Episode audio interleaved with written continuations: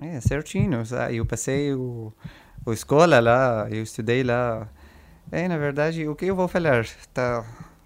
Na verdade, quando você sai fora da Síria, qualquer, qualquer história vai ser é, importante para você qualquer coisa uh, pequena, grande, assim, vai ficar assim uma história muito importante para você, porque você sente que você perdeu um país, entendeu? Então você quer sempre ficar com suas histórias, suas, suas memórias lá.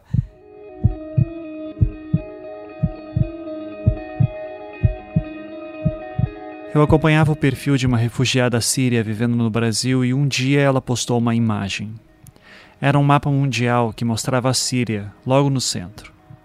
De lá, linhas vermelhas saíam, conectando o país a todas as partes do planeta. Embaixo, a inscrição: Síria, o coração do mundo.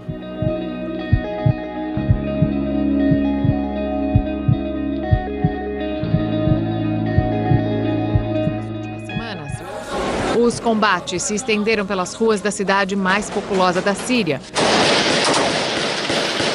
o governo bombardeou cidades do norte e do leste do país. Num desses ataques, cinco pessoas morreram quando faziam a colheita numa plantação de oliveiras. Segundo grupos de direitos humanos sírios, 40 mil pessoas morreram no levante popular que começou há um ano e nove meses.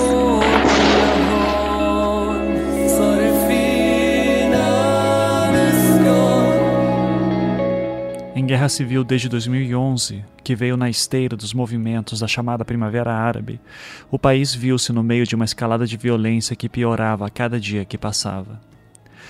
A Síria passou a estar nos jornais de todo o mundo, com foco especial nas manifestações contra o presidente Bashar al-Assad. O presidente americano Barack Obama a favor de uma ofensiva militar contra a Síria.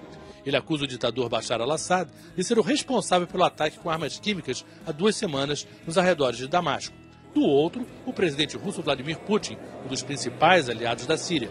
Um consenso aqui era pouco realista, já que um meio termo entre atacar a Síria e não fazer nada sempre foi impossível, tal a distância entre as duas posições.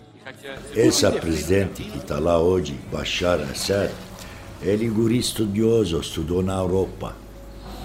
E tem visão na época dele que estão lá, melhorou a Síria, bastante. E pessoal radical que não entendem o que é a democracia querem derrubar ele. Ah, você tinha a piada que os sírios contavam, que ele, quando ele recebia uh, uh, resultado, daí ah, o senhor foi eleito com 99,99% ,99 dos votos, então ele dizia, agora prendam 0,01%. Era basicamente isso, entendeu?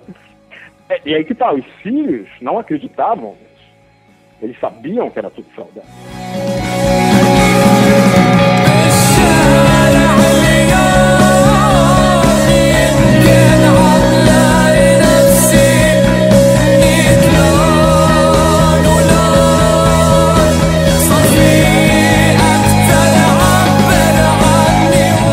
Fraude. chamado de crise de refugiados eh, não é passageira, é muito mais um desastre humanitário que vem para ficar por muito tempo. E é como que a resposta está né, tá vindo por parte da Europa? Como se fosse um problema militar, como se fosse uma questão de erguer muro.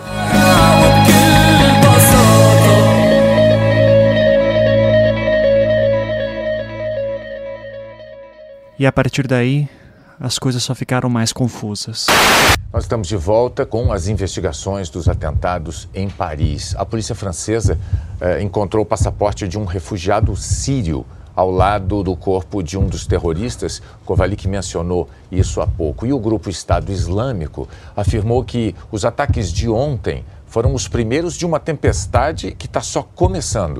A Polícia Federal estuda adotar um novo método de atendimento e aumentar as equipes que atendem os refugiados eh, que solicitam documentos para permanecer e trabalhar no Brasil. A presidente Dilma Rousseff, há poucos dias, declarou no Jornal de São Paulo, onde ela claramente se mostrava de braços abertos para sírios adentrar no Brasil. Logicamente, não podemos admitir isso. Nos Estados Unidos, o candidato favorito à indicação do Partido Republicano, Donald Trump, propôs a proibição da entrada de muçulmanos no país. A Paula e a Luciana, muçulmanas, sempre sofreram com piadinhas, provocações e até mesmo agressões. Mas os casos vêm aumentando depois dos recentes episódios de atentados terroristas pelo mundo. Agora, infelizmente, a situação chegou num ponto em que elas têm medo de saírem sozinhas às ruas. Residentes e membros de partidos políticos protestaram nesta terça-feira contra os atos violentos na virada do ano em Colônia, na Alemanha. Segundo as autoridades, em um ataque coordenado, mais de 80 mulheres relataram ter sido vítimas de violência sexual, assédio e assaltos. Pelo menos uma mulher foi estuprada. Apesar da segurança reforçada. Como chegamos até aqui?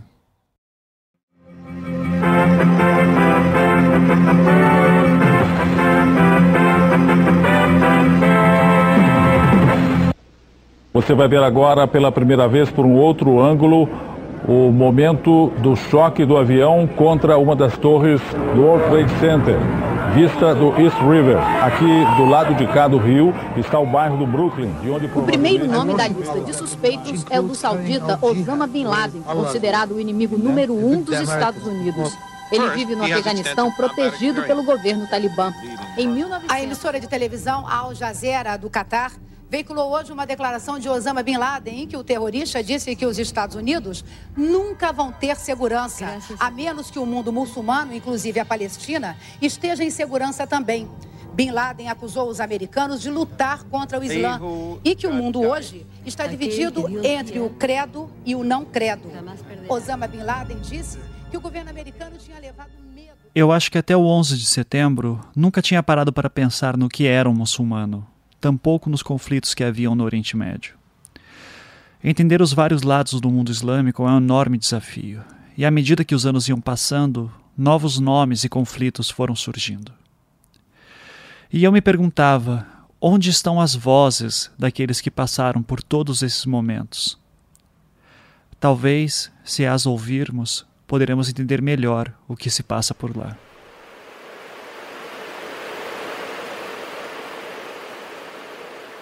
Quando eu cheguei no Afeganistão pela primeira vez, o impacto que eu tive foi completamente diferente do que eu tive no Iraque. Eu juro por qualquer coisa nesse mundo. Eu pisei no Afeganistão, cara, e eu, no Afeganistão, eu iria e passaria 10 anos e não ficaria seis meses no Iraque de novo. O Iraque eu não gostei, não era uma coisa que me atraía, a cultura, mas meu, no Afeganistão, eu, eu, quando eu passei de avião por cima ali do Hindu Kush, aquelas montanhas, eu imaginei as histórias que eu li de Alexandre o Grande atravessando aquelas montanhas a cavalo com as tropas dele. Cara, é uma coisa que hoje, com toda a modernidade nossa, é difícil de fazer. Eu ficava imaginando com, com neve, com tudo que nós. Eu passei várias vezes ali da, da área de, do sul do Afeganistão, viajei para Cabo, na área de, de, da área de Cabo, né? Que eu ia lá na, no, interrogar lá num, num presídio grande lá nosso onde tinha os maiores detentos lá do Talibã. Cara, eu quando a primeira vez que eu pisei, que eu vi essas imagens, eu pisei no Afeganistão e eu lembrei de, dessas histórias. Cara, eu, eu não queria sair do Afeganistão, eu, eu senti uma energia completamente diferente. Completamente diferente.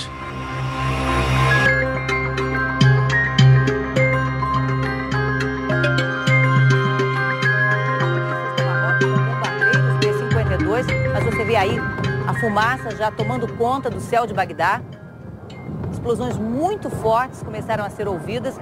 O ataque começou aproximadamente a uma hora, mas a parte mais intensa, realmente aí você vê fortíssimas explosões, fogo, fazendo rolos de fumaça. E a gente consegue já ouvir o barulho das explosões e das baterias antiaéreas. Até agora não se tinha visto realmente um ataque tão A Casa forte. Branca se mostrou aliviada com a captura de Saddam Hussein. O porta-voz da presidência, Scott McClellan, disse que o povo iraquiano pode enfim ter certeza de que Saddam não voltará ao poder. This is Judgment Day for Saddam Hussein. The verdict is in, guilty as charged, and the sentence is death by hanging. É, nós tínhamos um cara que nós capturamos, que era um dos caras mais. Um, uh, que tinha maior acesso a Zargawi. Zargawi é o né, Abu, Abu Musab al-Zargawi, e que era o líder que hoje seria o, é, o ISIS, né, o ISIL, que ele é, tinha como segundo colocado, segundo, né, braço direito, que era o El Baghdadi, que hoje está no lugar do Zarqawi. O Zarqawi era, o, era considerado o Al-Qaeda no Iraque. How close were you to killing Zarqawi yesterday? I don't know. We uh, we know that during the operation there were a number of vehicles at that location. Once the building went down, a number of vehicles drove away.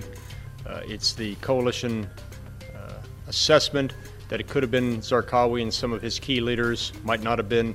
Uh, only time will tell. Aí você trabalha dentro da interrogação. Agora, a interrogação já é outro lance. Por exemplo, é, é, comum quando eu vou e converso com pessoas, principalmente do Brasil, de outros lugares, eu falo que eu, né, a pessoa sabe que eu sou interrogador. E, poxa, mas então aquela tortura. Não existe tortura. Ah, existiu, existiu, existiram métodos, não é tortura, mas existiram métodos para conseguir informações? Lógico que existiram. Mas porque nós conseguimos chegar à conclusão de que quando você usa certos métodos de dor, ou de tortura, que pode ser chamado, você sabe que a pessoa vai falar aquilo que você precisa escutar. E que necessariamente não é verdade, não é, não é, não é preciso a informação. Quando você entra na cabeça da pessoa com o tempo, psicologicamente, você recebe muito mais informação válida e quase 100% correta do que se você tentar machucar alguém. Se você bater numa pessoa, obviamente ele vai falar aquilo que você quer escutar. Se você está procurando e falar assim, eu quero encontrar meu, a minha bola vermelha que está no, no, fundo do quintal, você sabe onde é que está? Não, não sei. Ele sabe, mas não, não sei. Você começa a enfiar a mão no cara, lógico que ele vai falar, está é, lá no fundo do quintal, acho que está lá naquele, naquela casa do lado esquerdo. Ele vai inventar alguma coisa para sair daquela dor. Isso, isso, isso, isso para nós nunca funcionou. Existiu momentos que aconteceram isso, lógico, na captura que todo mundo ficou sabendo do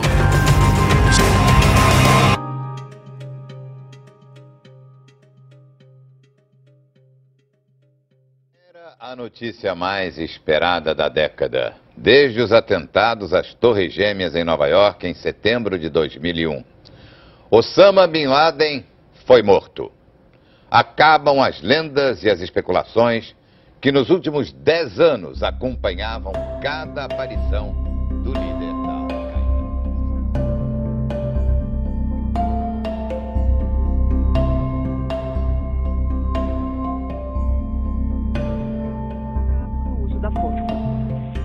A onda de protestos que balança o governo de Gaddafi fez o mesmo com outros ditadores na África, no Oriente Médio e também no Golfo Pérsico. E dois deles já tiveram que abandonar seus palácios.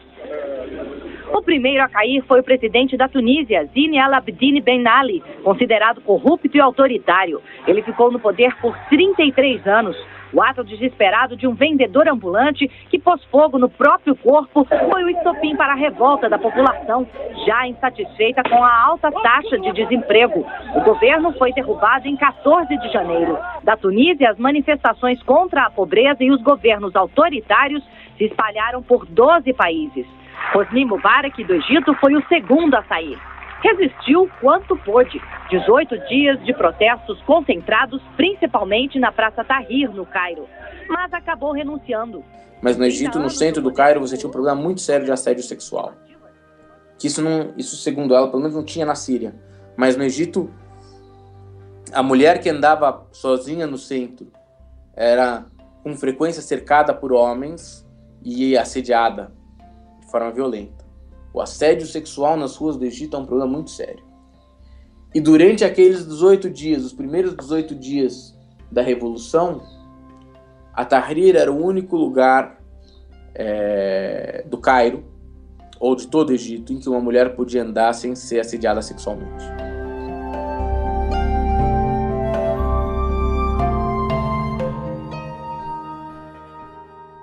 E na Síria, milhares de pessoas saíram hoje às ruas em várias cidades do país em protestos contra o governo. As forças de segurança reprimiram violentamente as passeatas, deixando pelo menos 25 mortos. O principal confronto aconteceu na cidade de Sanamém. Homens das forças de segurança do governo abriram fogo contra a multidão. Policiais chegaram a invadir uma mesquita ocupada pelos opositores do governo. Os confrontos na Síria começaram na semana passada. Grupos de oposição ao governo saíram às ruas para pedir liberdade política e reclamar da corrupção jovens, do país. Meninos de 12, 13, 14 anos. correndo pelas ruas de Homs é, com camisas de clubes europeus, Real Madrid, Barcelona, e eles armados com metralhadoras, fuzis, dando tiros para o alto e gritando Allahu Akbar, que é Deus é grande em árabe. E eu vendo tudo isso, né? A cidade destruída, esses meninos nas ruas, tudo. E pensando o seguinte, é, obviamente eu fui preso porque eles não querem que eu conte o que está acontecendo na cidade. Eles não querem que eu conte e sabem que eu sou jornalista, deveriam pelo menos colocar um, uma venda nos meus olhos, colocar um saco na minha cabeça, né, para eu não ver nada. Então, naquele momento, eu concluí que se eles não estavam preocupados que eu vi tudo aquilo, é porque já estava decidido que eu ia morrer, né? Então eu comecei a, a trabalhar na minha cabeça, no meu coração, a, a ideia de que eu estava sendo levado para ser executado, entendeu? E aí comecei a me convencer disso para aceitar a morte.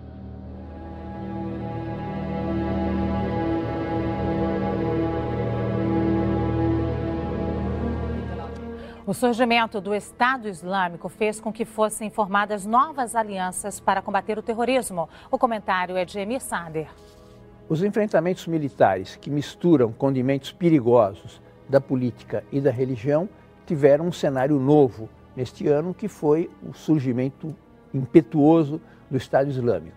Um setor mais radical do que se conhecia, do Al-Qaeda, por exemplo, atuando em múltiplos países, atuando no Iraque, atuando na Síria, propondo a formação de um califato e atuando não só de maneira brutal em relação a populações locais, como fazendo exibição pública da, do, do escortejamento, do corte de cabeças de jornalistas e outras pessoas ocidentais.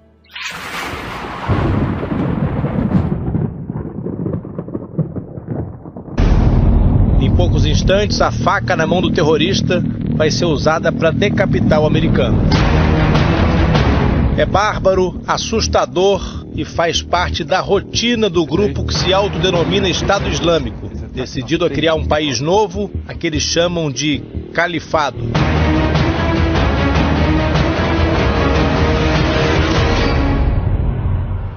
A gente começa o Jornal da Globo de hoje dizendo Je suis Charlie, nós somos Charlie. É a frase que tomou conta das redes sociais no mundo inteiro em solidariedade às 12 vítimas do ataque terrorista ao jornal francês Charlie Hebdo, alvo de terroristas islâmicos em Paris. Terroristas que odeiam e combatem o que é fundamental para sociedades como a nossa: tolerância religiosa, direitos individuais, liberdade de imprensa. Os Estados Unidos afirmam ter entregue armas e mantimentos aos combatentes curdos que defendem a cidade síria de Kobani há mais de um mês. A entrega por via aérea foi anunciada esta noite, no momento em que o grupo Estado Islâmico prossegue a ofensiva para tomar a cidade estratégica entre a Síria e a Turquia, apesar dos bombardeamentos internacionais.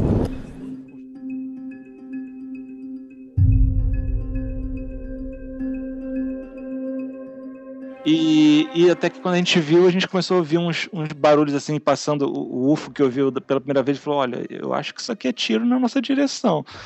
Aí ele perguntou, pro, olhou para um soldado assim, fez: Vem cá, aquela língua, claro, no, no gestual, né? Fez aquele sinal assim: oh, Isso aqui em cima passando é, é tiro que tá vindo de lá. Aí o cara fez só aquele sinal de positivo com a cabeça. Na mesma hora, a gente se abaixou ali numa trincheira e falou: Ó, oh, gente, acho que nosso trabalho por aqui já está feito, está na hora da gente ir embora. É, a maioria, maioria dos ataques deles já começa às quatro às seis horas da manhã. Horário de, né? Todo mundo está cansado, da patrulha, tudo, né? E muitas vezes, quando chuva e tem neblina, eles vêm. Estou usando porque você, nós não tem é, visão noturna, raramente nós tem, ou a visão de térmica né? Nós não tem. Eles têm, né? Não pode esquecer. Porque eles pegaram muito em Ramadi e Mosul, equipamento, principalmente é, visão noturna, térmica, os snipers, eles têm uh, sniper, né? Armamento com visão noturno e térmica que eles não têm. A gente queria saber como é que, como é, que é exatamente quando chega o Estado Islâmico na, na cidade. Vocês têm a notícia na rádio, no jornal. Ele falou: não, eles chegam de repente, chegam em carros, em vários carros armados, e você acaba ouvindo pelo boca a boca. Você vê o vizinho saindo correndo, e o vizinho fala que está tá chegando, o Estado Islâmico está tá invadindo, e você vê movimentação de carro, gente pegando as estradas e fugindo de qualquer maneira, gente pegando tudo que está na casa jogando dentro de um carro, outro indo buscar a família, outro indo buscar um parente que está em outro lugar, todo mundo entrando em carro e indo para a estrada. Muitas vezes os carros com esses soldados armados do Estado Islâmico ainda perseguem esses carros em fuga, metralham esses carros, conseguem matar gente que está batendo em retirada. E no caso dele, ele conseguiu colocar uh, a família no carro, conseguiu uh, buscar a esposa, as crianças estavam em casa. E ele disse, foi ele que contou pra gente. Teve vizinho meu que saiu correndo, colocou tudo no carro, pegou a filha, mas tinha uma outra filha que estava na escola. Então ele não tinha como ir na direção contrária, na direção onde estava chegando o Estado Islâmico, para buscar essa outra filha, porque aí ia ser a garantia de que ele, a mulher e, e a criança, as crianças que estavam com ele iam morrer também. Então só restava ele fugir com, com os parentes que estavam ali na casa dele naquele momento.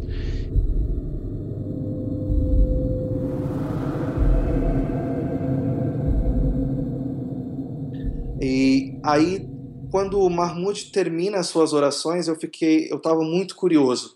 E eu então olhei para o Mahmoud e, e, ele olhou para mim. E eu perguntei para ele, Mahmoud, né, eu sei que você enfrentou muitas dificuldades na sua vida e eu fico feliz de ver o seu compromisso com Deus e você fazendo suas orações.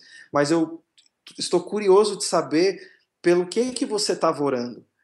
Enquanto você estava nesse tempo fazendo as suas orações, qual era a, o, o, motivo da sua oração? O que que você falou com Deus?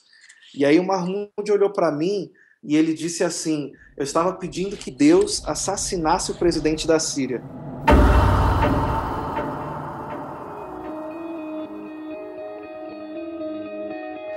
Quem são as pessoas que lutam e lutaram? Quais são os que sobreviveram e os que fugiram? E o que todos buscam? Como esses conflitos afetam a vida de muçulmanos e outros brasileiros? Onde estão as suas histórias? O que é o Islã e como são suas linhas de pensamento? O que exatamente é a Sharia, a chamada lei muçulmana?